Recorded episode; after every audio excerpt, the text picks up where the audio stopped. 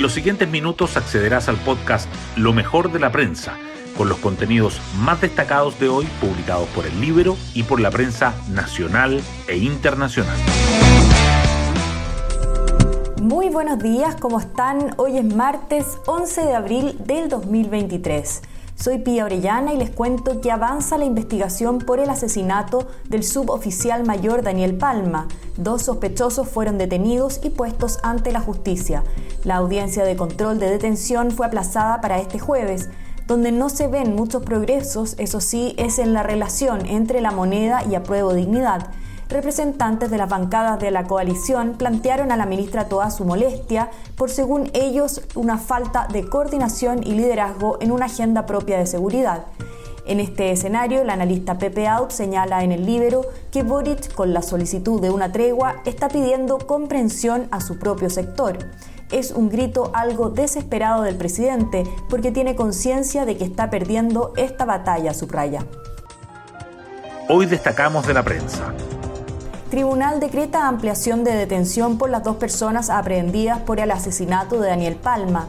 Tres armas, ADN, pinchazos de teléfonos y georreferenciación son algunas evidencias que permitieron identificar a la banda detrás del crimen del carabinero en Santiago Centro.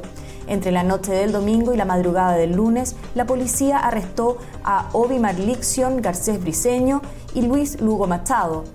Como hay diligencias pendientes, la Fiscalía Metropolitana Centro Norte pidió ampliar la detención hasta el jueves, cuando formalizaría a los aprendidos. Gobierno ingresa proyecto para normar por ley las reglas del uso de la fuerza. Actualmente las denominadas RUF están contenidas en decretos y el Ejecutivo se comprometió a darles rango legal durante la discusión parlamentaria de la norma sobre el resguardo de la infraestructura crítica. La iniciativa regularía el uso de armas por parte de policías y también militares que desempeñen las labores de orden público.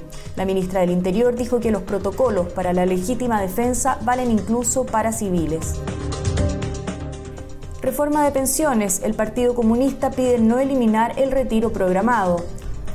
El diputado Luis Cuello, representante del Partido Comunista en la Mesa Técnica Previsional, entregó una serie de consideraciones que apuntan a la modalidad de pensión y que distan de lo impulsado por el gobierno.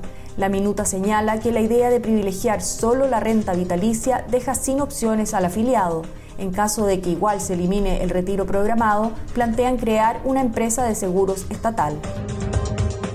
Tres ISAPRES concentran el 65% de la deuda con las clínicas mediante un documento enviado el pasado 28 de marzo a la Comisión de Salud del Senado, Clínicas de Chile, gremio que agrupa a los prestadores de salud privados, informó que la deuda total de las ISAPRES con su sector ascendía a 507 mil millones de pesos a fines de 2022, liderada por Colmena, Consalud y Cruz Blanca. En cambio, la deuda de FONASA a enero de 2023 se ha reducido a 259 mil millones de pesos. Exportaciones anotan récord histórico en marzo y permiten mayor superávit comercial en 16 años. Los envíos a otros países sumaron 9.762 millones de dólares, un alza interanual de 13,1% impulsados por el cobre.